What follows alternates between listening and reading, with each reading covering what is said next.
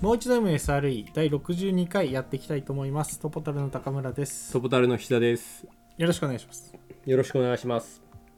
本編に入りたいと思いますはい。じゃあ前回の振り返りからいきたいと思いますあ、お願いします。はいあ前々回から振り返りますか前々回は実は18章に入りたてで、えーオークソンというプロダクトを話すよと言いつつオークソンに入る入らなかったんですよね、うん SRE の中でソフトウェアエンジニアリングやってその結果オークソンという、えーツールができたっていう流れなんですけどもなぜキャパシティプランニングにそういったプロダクトが必要だったかって背景は前々回2回前にして、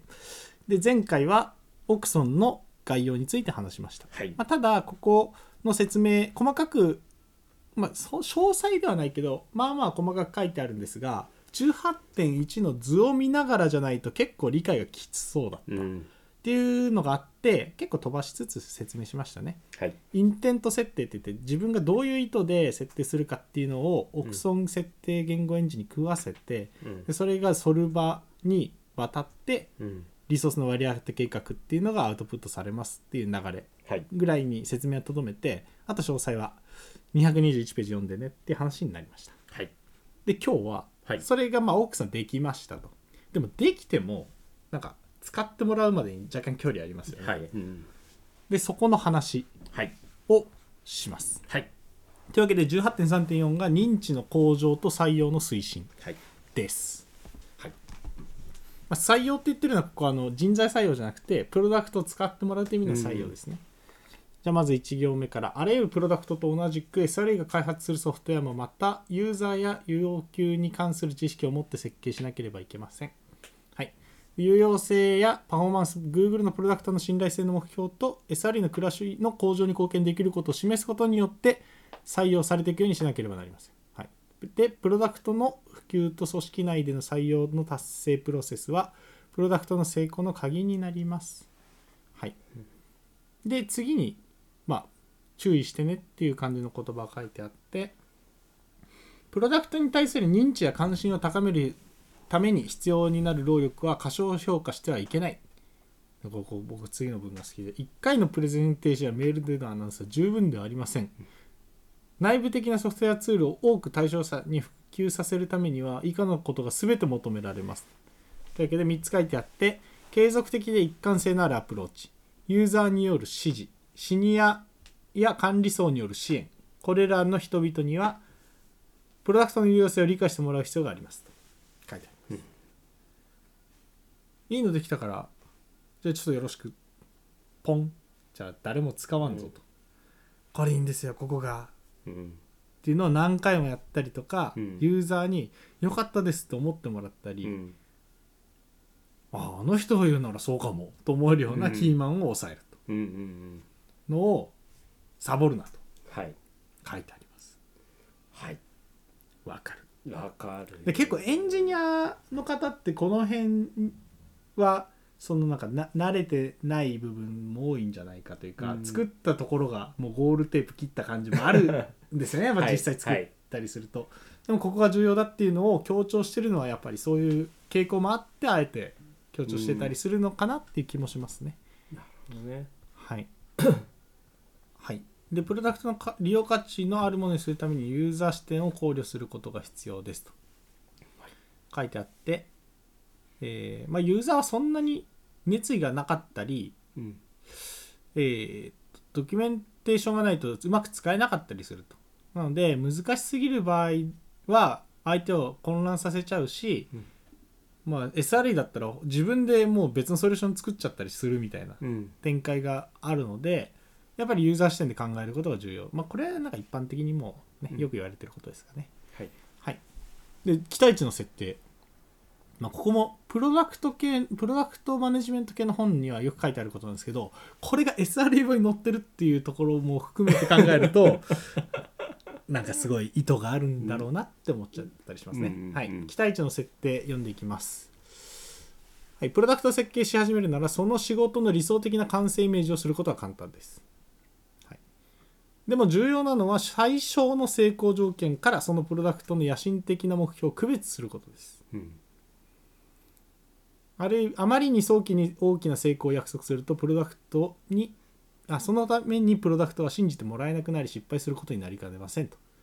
書いてあります同時にプロダクトが十分に見返りを約束しなければ内部のチームに新しいことに取り組んでもらうためのエネルギーを得ることは難しくなりますと、うんうんですね小さなス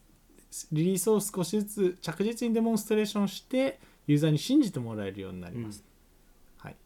というわけでオークションの場合は長期的ロードマップと短期的な集計画を立てることでバランスを取りましたと言っています、うんはい、まあだから SRE に向けたツールっていう意味だと直近で自分たちがオープンベータ出したはい WARM っていうインシデントレスポンスのはい SARS うんが結構背景も背景というか状態が似てると思ってて、いやそうですよねはい、例えばワルームワルームじゃなくてもいいですけどインシデントレスポンスサースのを例にして今の話をするんであれば、なんか野心的な目標で言ったら、うん自動的に原因究明が行われ、はい復旧まで勝手にやってくれうる AI に最終的になるみたいなね、はいはいはいはいインシデントレスポンスから SR 解放ですとかっていう目標これ野心的ですよね、うんなんですけど最小限の成功条件うんまたは最小限の現実的なプロダクトうんとかになった時になんどうなってんのかっていう話、また全然違うんですよね。まあそうですよねはい、でそれはユーザーが見返りをきちんと得る必要があるって書いてあって、うんまあ、ワルームの今の機能は、まあ、この辺りっていうのはうまうまくいってるかでちょっと難しくなっちゃったかなっていう感想を改めてこれ読んだ時に思ったりしましたね。まあなんかそこは難しい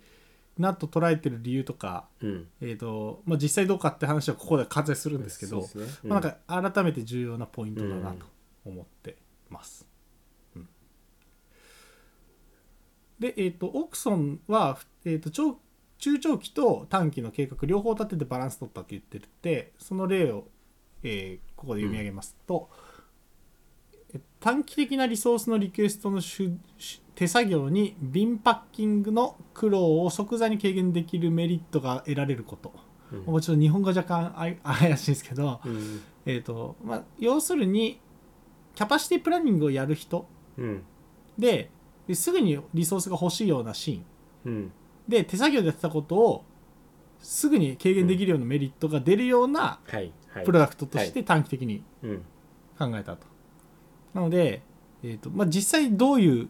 アウトプットになったかっていうのは書いてないんですけどもともとオークソンってあれですよねインテントを設定すればはいじゃーんという感じうでん必要なリソースがアウトプットされるって感じなんですけど、初めっからそれはやってなくて、はいそうですね目の前でもう比較的数の多い短期的なリクエリリソースのリクエストは劇的に楽になるだけうんのツールを作ったと。だからこれがあの野心的な目標は全然達成してないけど、うんユーザーが最小限喜ぶような価値提供にはなってるっていう短期的な話はこれですね。で中長期的な話で言うと追加機能の開発が進んでいっても同じ設定ファイルを使い続けることができ、うん広範囲で長期的なコスト削減や他のメリットが得られることとしましたと。でロードマップによってサービスのユースケースやサービスが必要にな必要とする初期バージョンで実装されていなかったのかなどがすぐに判断できるようになっていたと、まあ、ロロードマップが何というかその途中参加のユーザーとかにも不明瞭な点はすぐ明らかにしてくれてたっていう話ですかね。うんうんはいというはい短期と長期うでんきちんと整理してやってったよっていう話がありますね。なる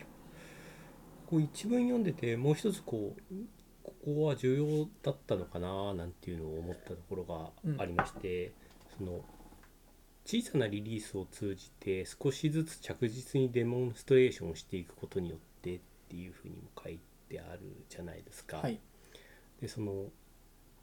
要はこのプロダクトは少しずつでもこう改善してってるんだよだというのをリリースというこうまあそれが機能の追加なのかうん機能の改善なのかどういったものかはわからないですけども要はリリースするということを通じてこのプロダクトはどんどん育っていくんだということをこう発信すし続けるみたいなのもなんか一つこう重要なポイントだったのかななんていうのをこの文章を読んでてね思ったところだったんですよね。ですね。はい、なんかそうそう期待値の設定っていうのがこの見出しになってるんですねここの文章のうんだからユーザーの期待値は、多分軸は1本じゃなくて、うんうんまあ、便利であること価値があることっていうのはもちろんあるんだけど、そのプロダクトを長く使ってもいいと思えるような状態になってることみたいなのも多分うん暗黙的にユーザー側にはあるんですようねん。はいはいはいでそこの信頼とかっていうのを得るための活動としてはい継続的な宣伝みたいな話が出てるんだと思いますね、うんなのでおっしゃる通りではいなんか単に便利だけっていう話じゃなくて先ほど言った通り継続的に、なんだろう認知の向上するっていうのは重要なんでしょう、ねだからこれも18.3.4に含まれて説明が書かれてるんだと思いますね、はい確かにさ自分のサービス自分が便利だと思って使ってるサービスがうんヒュッと終わったら辛いですもんね、ですですだ しなんかちょっと不便なんだよなと思っても改善される見込みがあるんだったら使え続けるじゃないですかうん、そうですよねはいなのでなんかそういったその現在と将来はにい対してきちんとアウトプットするのは重要なんだと思いますね耳の痛い話はいはい で読み進めますはいこうこれ以降もかなりはい、うわそうですってなるんですけどはい13 18.3.4.2適切なユーザーの発見奥さんの開発チームは一つのソリューションで全てを賄うことはできないということは理解してました、はい、実は大,、大規模なチームではもう自分たちが作り上げたキャパシティプランニングのソリューション持ってたらしいんですよね、なおでそれもうそれぞれうまくいってた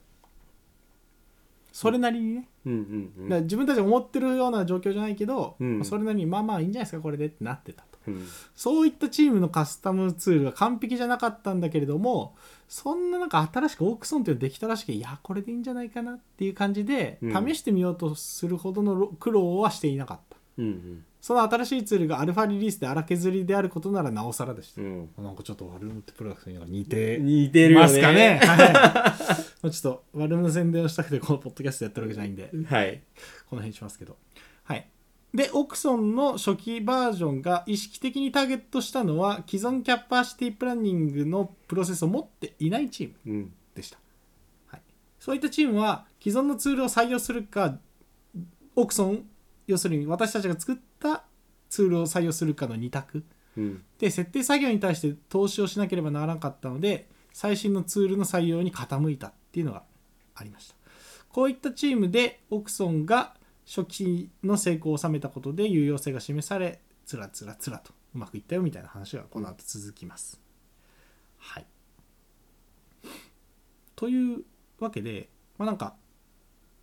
既存に入れるっていうのは、まあ、できるかもしれないけど分が悪いっていう話があって、やっぱ新しくこの領域をやろうとしてるところから始めたよっていう、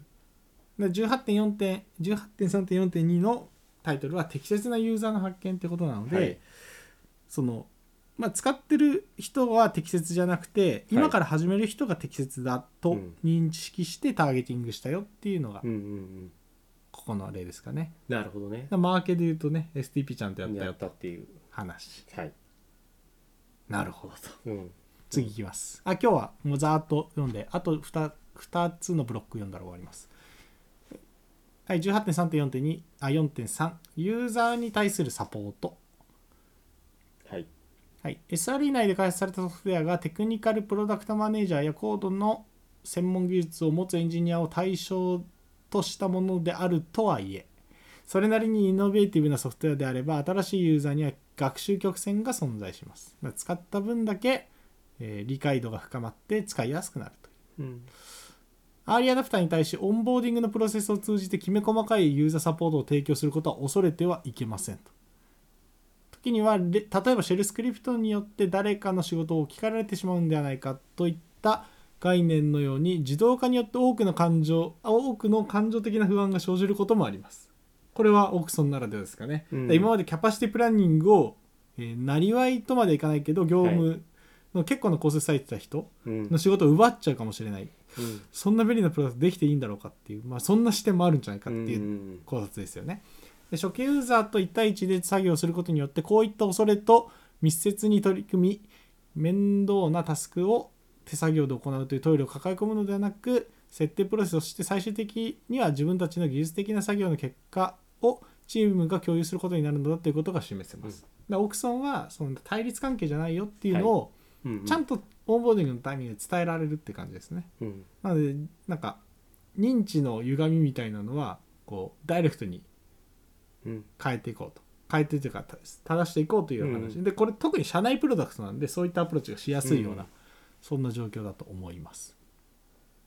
はいまあそのところですかねで、はい最後書いてるのが Google の SRE は分散してるんでえーアーリーアダプターは非常にありがたくてアーリーアダプターが頑張ってくれるとなんかその周辺のチームにも影響があるみたいな話がありますね、はい